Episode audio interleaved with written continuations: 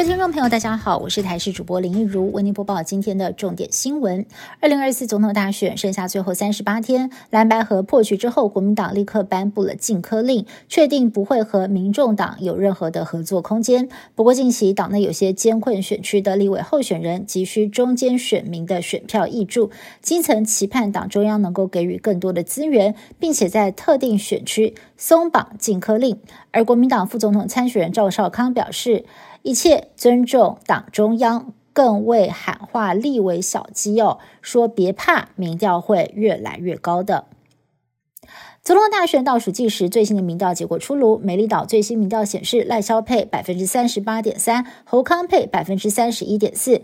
民众党的柯银配则是敬陪末座，而且还微微下滑到百分之十四点八。而另外一份网络媒体民调，赖萧配跟侯康配的差距四点二个百分点，柯银配最低百分之十八点六。外界也关注是否会产生类似南韩选举的安哲秀效应呢？也就是萨卡都的最后一名号召支持者把票呢挹注给。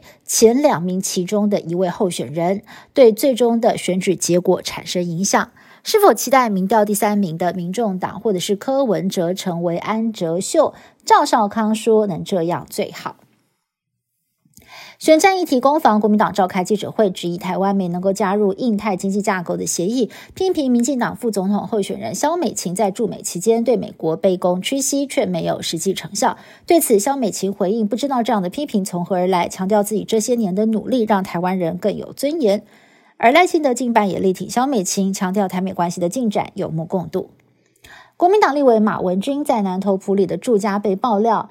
整体占地七百平的豪宅庄园是在盖国有农地上，已经违反了使用超过三十年。虽然马文君驳斥全是抹黑选举操作，强调一切合法，而且木造老房子价值不到十万块，根本就不是豪宅。但是南投县政府最新的调查结果出炉，确定这座建物是没有申请执照的违建。后续违规人如果申请补照没有通过的话，就会强行拆除。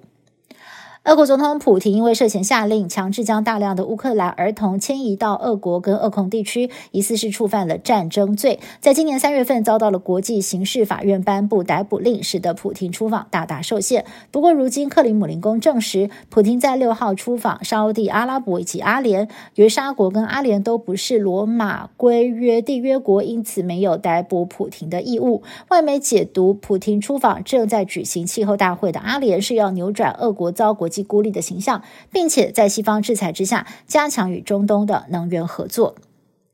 美国总统拜登跟前总统川普还会在二零二四二度在白宫争霸战碰头吗？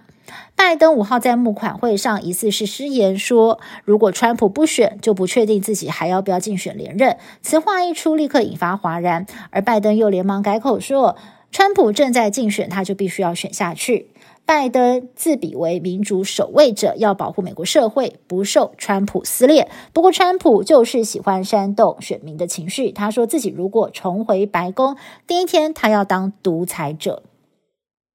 沉浸式纪录片《月球漫步者》六号在英国伦敦的艺廊开始展出。这部纪录片请来了两届奥斯卡影帝汤姆汉克斯担任制作、共同编剧跟配音。Tom Hanks 不但曾经诠释过阿波罗十三号太空人的角色，更是一名太空迷。透过他独特的魅力嗓音，要带领观众航向天际，探索奥秘，深具渲染力。以上新闻是台新闻部制作，感谢您的收听。更多新闻内容，请您持续锁定台视各界新闻以及台视新闻 YouTube 频道。